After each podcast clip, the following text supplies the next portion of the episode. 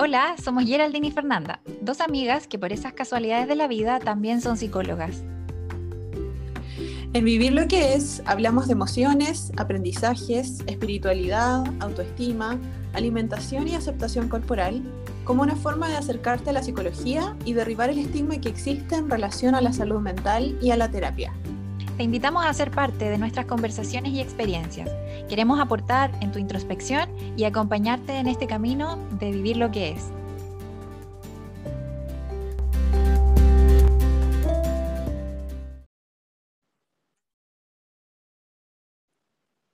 Hola a todas y todos, bienvenidos y bienvenidas a un nuevo episodio de nuestro podcast, nuestro podcast Vivir lo que es. Hoy estamos con Feña. ¿Cómo estás, Feña? Oli, bien, super, hoy día súper entusiasmada, una, un poquitín nerviosa, porque hay una sorpresa hoy día. Sí, no estamos solitas. Y además es temprano, así que tenemos dos factores que, que pueden afectarnos un poquito los nervios, pero va, va a fluir todo súper bien. Eh, bueno, hoy día estamos con Vale Rueda, nutricionista de, eh, bueno, que es más conocida por su Instagram, quizás la han escuchado por ahí. Eh, su Instagram se llama, Vive, se llama Vive tu Nutrición. ¿Cómo estás, Vale, hoy día? Hola, bien, ¿y ustedes? Muy bien, Súper bien. Felices de tenerte. Muchas gracias por aceptar la invitación. Yo igual, estoy, eh, igual quiero decir que estoy un poco nerviosa. Grabar podcast me, me veo un poco nerviosa, pero aquí estamos entusiasmadas y felices del, del tema que vamos a hablar hoy. Nos vamos a acompañar en los nervios las tres, así que vamos a hacer un equipo ahí. Así es. Em, bueno, quisimos invitar a la Vale hoy día porque nos gusta mucho su enfoque de trabajo em, y además porque em, uno de los recursos que ella usa eh, en su trabajo es, es, una herramienta que a nosotras también nos gusta en lo personal Em, que nos llama la atención, que sentimos que puede ser bacán compartirlo con, con nuestros oyentes. Eh, y se trata del mindful eating. Em, quizás alguno de ustedes los ha, los ha escuchado no, pero hoy día vamos a hablar como más en profundidad de qué se trata, cómo se da en la vida real, cómo se da la consulta en el contexto clínico, etc. Entonces, em, primero que todo, nos gustaría saber un poquito más de ti, ¿vale? Que nos cuentes tu enfoque, que nos, cuenten, nos cuentes un poco más tu experiencia, tus intereses, todo lo que quieras eh, compartir con nosotras hoy día. Bueno, eh, como dijo Geraldine, eh, mi nombre es Valeria, em, soy nutricionista, me conoce más en, por Instagram o TikTok como Vive tu Nutrición. Y la verdad es que mi enfoque, em, y como va muy ligado yo creo al mindful eating, eh, he podido aprender mucho mindful eating. Mindful eating en español es alimentación consciente, por si no habían escuchado el término antes. Eh, llevo más o menos casi un año y medio trabajando ya con pacientes de manera online. Y como dije, yo aquí creo que eh, más que ser una herramienta de, como de trabajo en Mindful Eating, siento que es como trabajo, es como cómo, cómo abordo la consulta y cómo trato de eh, establecer como la relación con la comida con mis pacientes a través de Mindful Eating. ¿ya? Em, así que es un poquito acerca de, de cómo trabajo. Súper. Súper bien. Em, me, me, gustó eso que dijo la Vale, de que no es una, como que no fuera una herramienta, ¿cierto? No es un, como una técnica, una forma de acercarse al cómo, cómo visualizo todo en general. Pues. Hasta puede cambiarte como la perspectiva de vida, parece. Oye, pero mira, antes que nos adentremos del todo, ¿verdad? Como a, a qué es lo que es en preciso, ¿no? Como empezar a ver en qué consiste. ¿Cómo lo conocimos? Me gustaría dejar esa pregunta como en la mesa o en la conversación. ¿Cómo lo conocimos? ¿Cómo fue presentado en nuestra vida? O el mindfulness, que a lo mejor la gente lo conoce así primero y después el mindfulness. Claro, sí. Eh, yo creo que, bueno, por mi, por mi parte, eh, libros. Yo creo que eh, el 2019, cuando estaba mi último año de carrera, una amiga me prestó un libro que se llama Comer Despiertos. Por ahí después voy a, voy a dar como los datos del autor y conocí esto de, de comer atentos, de alimentación consciente, de mindfulness y para mí fue así un, como se me abrió un mundo, totalmente un mundo porque también viniendo, em, también me gusta harto el tema como de la, como de la evidencia, ¿no es cierto? Como que haya sustento científico.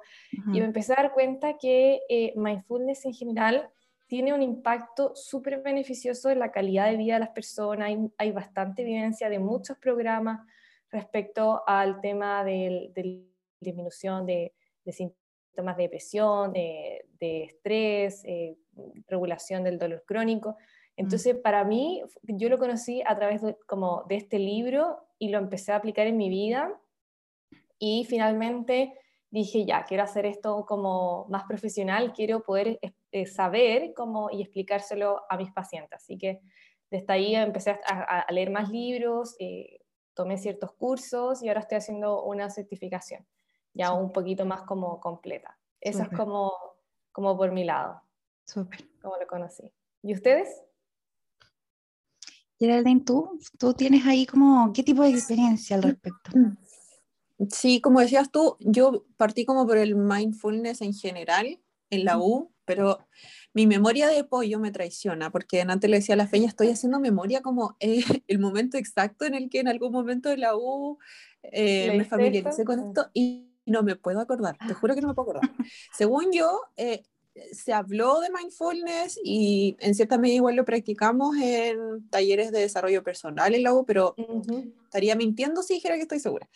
Pero después, con el paso del tiempo, claro, cuando me empecé como más a dedicar al área de la alimentación, empecé a cachar de que, como dice la Val, igual tenía harta evidencia, que no solamente em, se trataba de una Claro, que no solamente se veía bonito, porque yo reconozco que al inicio, cuando lo leí, lo leí en algunos libros que en realidad eran como más de autoayuda que, mm. que con evidencia, y no me gustaba mucho cómo lo planteaban, porque yo sentía que lo planteaban igual como una herramienta de control, ¿cachai? Es como, reconéctate con tu cuerpo para que no te pases de la raya, como siempre con esta condición, como un condicionante. Entonces, en general no me, no me hacía mucho sentido desde esa lógica. Después, em, cuando me empecé como a familiarizar con la terapia de dialéctica conductual y de aceptación y compromiso, me di cuenta de que en realidad era un componente que, se, que estaba dentro de, esta, de estos enfoques de psicología clínica que a mí me gustaban mucho y que me empezaron a hacer también mucho sentido porque eh, permitía que la persona no hiciera juicios, ¿cachai? Sino que empezara como a notar lo que pasaba en tu cuerpo y a notar lo que pasaba en tu experiencia. Y el solamente notar, el solamente ser consciente, permite que la persona como que empiece también a apartarse de esta, de esta voz más crítica que se tiende a tener con la alimentación. Y eso empieza también a traer un poco más de paz y a sanar la relación con la comida. Entonces ahí yo dije, sí, no, en realidad esto como que hay que incorporarlo en el trabajo con pacientes porque efectivamente eh, puede ser súper valioso. Mm. Sí, yo por mi parte igual lo conocí en la U, así como dentro de los ramos que nos pasaban, pero el mindfulness. Y eh, yo diría que hace un año y medio más o menos atrás, dos años, ahí conocí el mindful eating como en particular. Em, al inicio para mí, yo lo había entendido como un, así puedes estar más alerta, ¿no? Pero el trasfondo, o sea, después como tú profundizando más en esto, era al final, tienes que estar atento, un poco lo que decía la ayer, así como sin juicio, o sea, observa. ¿No? Como trata de describir lo que pasa, no, no enjuiciarlo o evaluarlo. Y, y lo otro que a mí me pasaba que era como, que lata, porque esta cuestión parece que hay que estar meditando, ¿cachai? ¿Cómo va a poder lograrlo?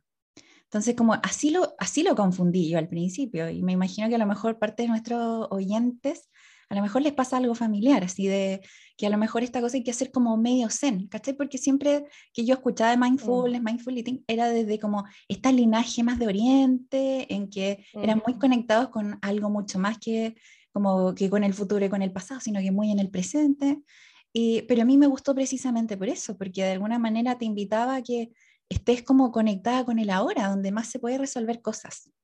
¿No? Y esto en el amplio sentido, no solo aplicarlo en tu alimentación, sino que mm. en muchos aspectos de tu vida. Me acuerdo que se me presentó el, mindful, el mindfulness en el tema del trabajo, el cómo mejoraba tu relación con el trabajo, el qué tanto llegabas a producir, por ejemplo, etcétera, etcétera. Así que eso, esa fue mi experiencia, mi acercamiento. Vale, a ti en ese sentido, ¿qué es lo que más hayas escuchado que, los, que tus pacientes o las personas a las cuales tú acompañas ¿Qué te han dicho que lo que es el mindful eating? Eh, bueno, por lo general sí, están estas dos corrientes. Las, bueno, las personas que literal como no conocen nada del tema, pero yo se lo explico un poco y genera mucho, mucho interés.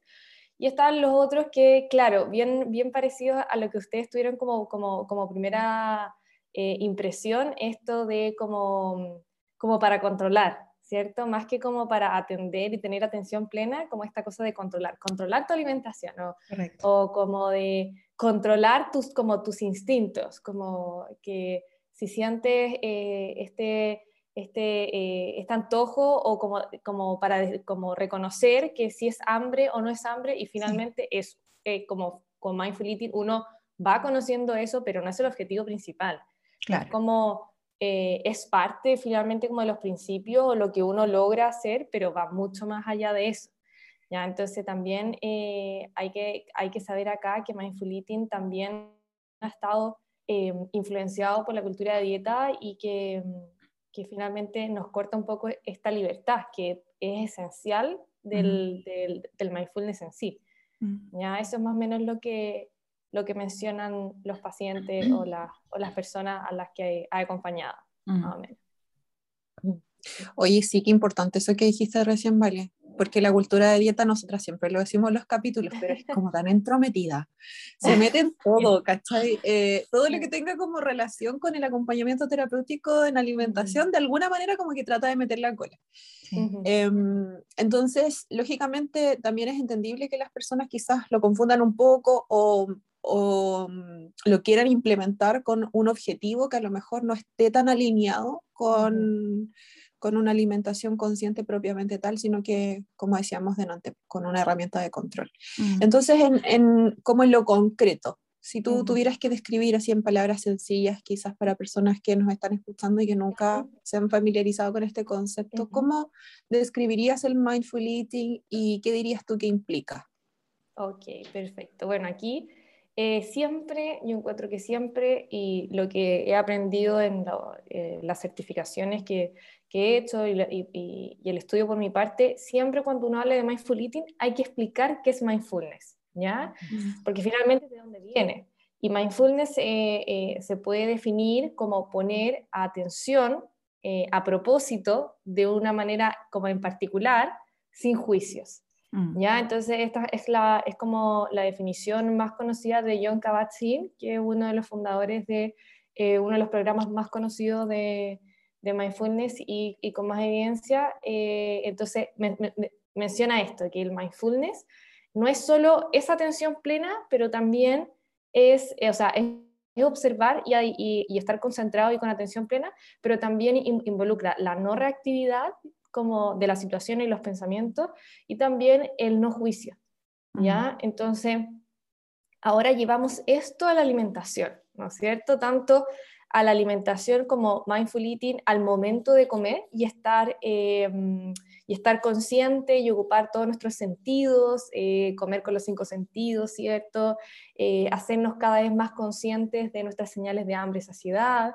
Eh, también estar conscientes de nuestros pensamientos, de, las, como de la situación y, y, también como en el contexto. Entonces, como mindful eating es llevar esta atención plena eh, sin juicio, tanto al momento de comer como al, como al contexto, ver qué situaciones hacen que, eh, que modifique mi forma de, de, comer o no, mi, eh, reconocer emociones, todo eso para como formar o como em, favorecer nuestra sabiduría interna. Mm. Y según eso, tomar decisiones cada vez más conscientes respecto a la comida. Y aquí una decisión consciente involucra eh, ¿no es cierto?, el tema de eh, buscar alimentos eh, que nos satisfagan nutricionalmente, pero también desde, el desde la parte del placer y el disfrute. Mm. Ya aquí no se trata de ver la alimentación como nuestra enemiga, sino una forma de cuidarnos, una forma de cuidarnos. Entonces aquí se ve el, el tema como del, como el autocuidado o de buscar una mejor como alimentación en todos los ámbitos. También lo que, lo que siempre trato de hablar, mindful eating también involucra esto del no juicio, ¿ya? O sea, hacernos, hacernos conscientes de los juicios que tenemos respecto a la comida, cómo es mi relación con la comida, y desde ahí atenderlo y ver qué puedo hacer yo para tener como una mejor relación eh, con la comida. Y para eso yo creo que es importante el tema de, de la libertad, ¿cierto? Que por eso ya habíamos mencionado un poquito antes que eh, seguirlo bajo una restricción o bajo eh, una pauta o una dieta no nos deja practicar eh, mindful eating en, en, su esencia, porque mindful eating en su esencia es eh, poder tener la libertad de una decisión como empoderada, empoderada en tu sabiduría interna, que toma en cuenta el tema nutricional, ¿cierto? Aquí nadie dice que no, no importa y que a lo mismo no, sí importa, pero también tomando otro, otro, otros aspectos. Claro. Sí. Oye, qué potente eso, qué potente lo de reconectar Em, de verlo como una forma de reconectar con tu cuerpo en donde puedes volver a confiar, ¿cachai? Yo siento que eso es como importante, como darnos el mensaje de que nuestro cuerpo no es nuestro enemigo, sino que podemos volver a confiar y que esa, eh, como eh, esa noción que yo tengo de que necesito controlar y, que neces y por lo tanto me juzgo constantemente, me siento mal si hice entre comillas algo malo, a fin de cuentas termina siendo como un factor de riesgo para descontrolarme, porque emocionalmente me gatilla muchos procesos que no favorecen una alimentación libre. Oye, vale, ¿y cómo, eh, cómo dirías tú que, lo, que, que se puede implementar en consulta, eh, ya sea en el momento en el que estás con la persona o no sé, ahí desde el punto de vista nutricional? Eh, bueno, en general eh, yo lo acompaño en consulta, bueno, dependiendo de los pacientes, hay pacientes, como yo he logrado eh, reconocer que hay pacientes que quizás necesitan un poco más de organización y hay pacientes que necesitan soltar un poco el control. Entonces ahí, dependiendo de eso, va el tema de la educación alimentaria. Ok, vamos a ver nutrientes ahora, le, le será lo mejor para mi paciente en esta sesión. Hay veces que sí, hay veces que no, ¿no es cierto? Eh, entonces está ahí, esto se acompaña con, eh, con el tema de la educación alimentaria, comentar, por ejemplo, qué nutrientes eh, nos satisfacen un poco más, el tema como de, de, enseñarle al paciente a reconocer sus señales de hambre, sus señales de saciedad. Se ocupa mucho el tema de la escala de hambre y saciedad. Pero como, digo, como digo, hay personas, por ejemplo, que estas señales pueden estar no tan identificadas o pueden estar un poco alteradas al principio, por ejemplo, si ya tienen antecedentes de trastorno de conducta alimentaria, si llevan haciendo mucho tiempo eh, ciclos de dietas, eh, respecto a ciertos medicamentos, cierta cirugía, entonces ahí también hay que, hay que evaluarlo. Ya cuando uno explica esto, estas señales de hambre y saciedad, em, hay personas que están totalmente desconectadas, entonces entender que es un proceso gradual ¿ya? Y que a veces, por ejemplo, si bien no se puede sentir quizás las sensaciones como tan físicas, sí de repente podemos notarlo en, en, en, cosas más actitudinales, ¿ya? Como el, el, tema, por ejemplo, de, em, de poder identificar si pienso más eh, en comida, eso quizás eh, es una señal de hambre, o sueño, o de irritabilidad, entonces ahí también se van trabajando en otros aspectos si es que no podemos trabajar las señales físicas como en la primera consulta. ¿ya? Eh, y lo otro también es súper importante ir, ir implementándolo como en el contexto. Es decir, ok, ¿cómo quedas con esta cantidad, con este, incorporando una colación o no? Ahí como identificar em, eh, como ponerle atención plena a todo el proceso de comida y siempre digo como volvernos expertos como en nosotros mismos, como en darnos cuenta eh, qué alimentos nos satisfacen más, qué alimentos nos dan más placer, qué alimentos, por ejemplo, eh, como cubren nuestras necesidades, me hacen sentir bien. Finalmente es eso, es como orientar nuestra alimentación hacia el bienestar.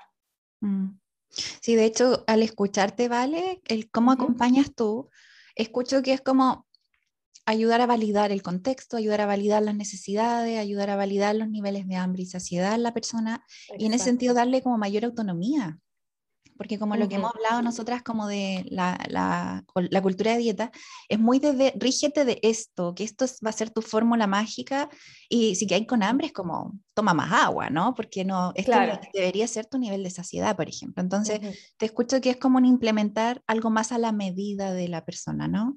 Algo que le sea más respetuoso para su vida, su cuerpo, etc. Oye, vale, y en ese sentido, el El comer sin culpa, ¿te, te han dicho el que los pacientes que empiecen a, a, dejarse como acompañar por ti, el que como que la culpa se empieza a ir? Que, porque muchas veces nosotras escuchamos en el acompañamiento el como, y muchas veces las personas se rigen qué comen o no, qué no comen en base a si les da culpa o no, ¿cachai? ¿no? Como en base, ese sería como el GPS. ¿Qué has escuchado tú al respecto? Eh, bueno, es uno de los pilares de Mindful Eating, como dije, esto de atender los juicios y yo creo, eh, más que como que la culpa desaparezca, yo creo que es importante saber que los juicios y la culpa va a seguir apareciendo, pero la, como la atención que le damos es lo importante. Y aquí yo, yo también trabajo algunos rasgos del tema de la, de la autocompasión, de que mm, eh, tiene como si, se puede trabajar en conjunto con mindfulness, pero no son lo mismo. ¿ya?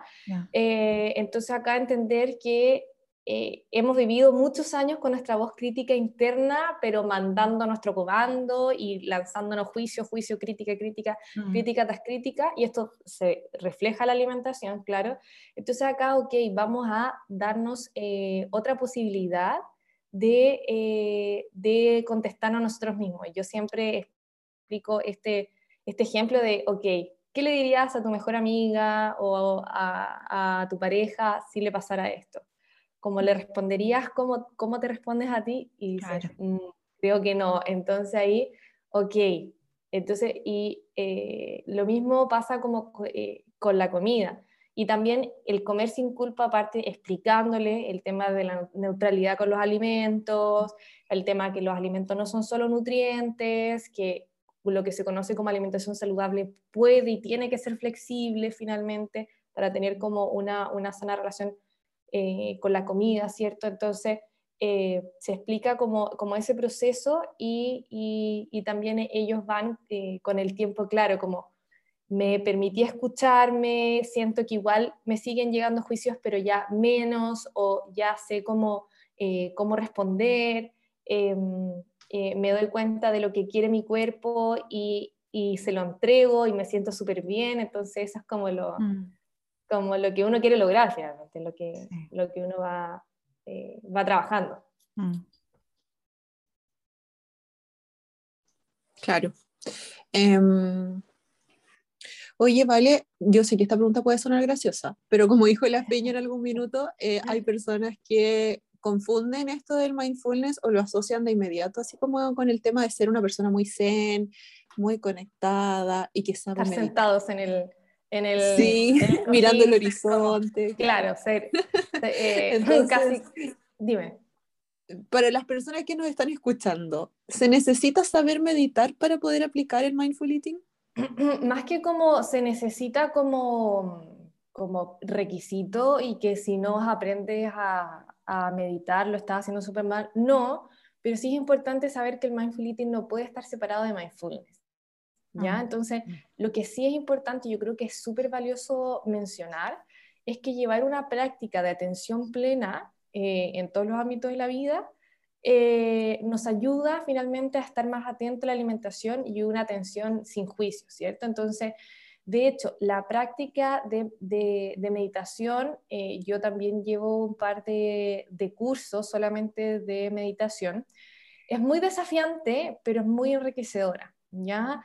Y aquí eh, nos ayuda también mindfulness, por ejemplo, eh, el tema de ya como la, práctica, la práctica formal, que es estar como sentados y reconocer nuestras, como poder focalizar nuestra atención plena de repente o en nuestra respiración o en nuestras señales físicas, eh, ayuda mucho, ayuda mucho como a estar atentos en solo una cosa y entender también la fluidez de nuestros pensamientos y no, em, y no enojarnos, como yo siempre digo, como eh, los juicios o la, o la crítica no se puede resolver con más crítica, entonces si tenemos un pensamiento, no nos vamos a si nos enojamos por ese pensamiento y decimos, no servimos para esto, debemos estar, debemos estar concentrando nuestra respiración, a ella le añadimos otro pensamiento y nos alejamos más del presente. Entonces, si bien no es como necesario que ya meditemos 20 minutos todos los días, yo creo que es súper importante eh, abordar mindful eating junto a mindfulness, ¿ya? O, o, como intentar abordarlo. Y aquí está la práctica formal, que es esto que conocemos como meditación, pero también hay prácticas más informales, que es estar por ejemplo, atento en nuestras eh, actividades de, la rutina diaria, caminar, eh, hacernos más conscientes de nuestro cuerpo. Hay ciertas meditaciones como el, el, escaneo corporal que también ayudan muchísimo a reconectarnos con sentir nuestro cuerpo, que estamos súper desconectados por lo general.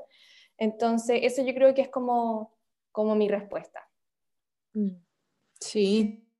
A fin de cuentas, yo creo, sí, yo creo que a fin de cuentas como tiene que ver igual con la práctica, o sea, cuando hay algo que yo quiera incorporar a mi vida, sobre todo que se relacione con reconectar con mi cuerpo, necesitamos práctica para ello y obviamente que ahí entra como, entran cosas quizás más concretas del día a día, como tú decías. Eh, y a mí, eh, claro, por ejemplo, a mí me pasa que eh, pacientes que de repente han intentado investigar de mindful eating o lo quieren implementar en su vida, como que me dicen con lata, así como, ponte tú, ayer fui, no sé, fue un cumpleaños y comí, pero cero consciente, así como que, no, comí rápido porque estaba rico y no sé qué, fome, pues, ¿cachai? Fome como de que incluso se meta el juicio en la misma práctica de la alimentación consciente, porque la base es totalmente, está como totalmente alejada de eso. Entonces, en la vida diaria, em, igual yo creo que requiere como esta compasión de la que tú hablabas y que, que, sea ojalá eh, implementada de la manera más realista en relación a la, al, al, estilo de vida de la persona y que se pueda ir flexibilizando. Entonces, para quienes nos están escuchando, como qué tips podríamos darle, crees tú, Vale, en relación a cómo implementarlo en el día a día? Bueno, eh, lo que dijiste es súper importante que eh, se, se, tiende como a atacar con juicio la misma práctica que nos dicen como, hey, no tengan juicio, ¿cierto? Es como un poco como eh, rebuscado, pero pasa, pasa. Em, lo, que uno, lo que uno va trabajando acá es, ok, no hay un mindful eating correcto, incorrecto. Yo siempre digo a mis pacientes porque trabajo con, con un plan eh, mensual, yo no te voy a tomar una prueba al final para ver si aprobaste o reprobaste. No, no es eso. Es un, eh, eh, como saber que finalmente cada proceso de reconocernos nosotros mismos, de, dependiendo de qué tan desconectados estemos, qué tantos juicios tengamos, cómo sea nuestra relación con la comida, a veces puede costar más, a veces puede costar menos, y eh, ir entendiendo que la alimentación consciente em, es, es, flexible y es como llevable a la vida diaria sin, sin una, una, una, una presión como, como, en específico. Entonces, de repente, si no podemos hacer todas nuestras comidas así sin distracción y súper concentrado, ok, de repente una comida en particular o empezar a, a comer así. O, por ejemplo, si decimos, eh, lo hicimos pésimo porque comí muy desconcentrado, no, no lo hiciste pésimo, te diste cuenta de que comiste desconcentrado y que comiste rápido, ok, está atento a esa situación, ¿qué pasó? Eh, ¿Cómo te sentías? Eh, ¿Qué comida vida? Como reconocer todos estas, estas como rasgos y eh, como archivarlos, yo digo, como para decisiones conscientes en el futuro, pero no agregarle culpa y no agregarle juicio finalmente.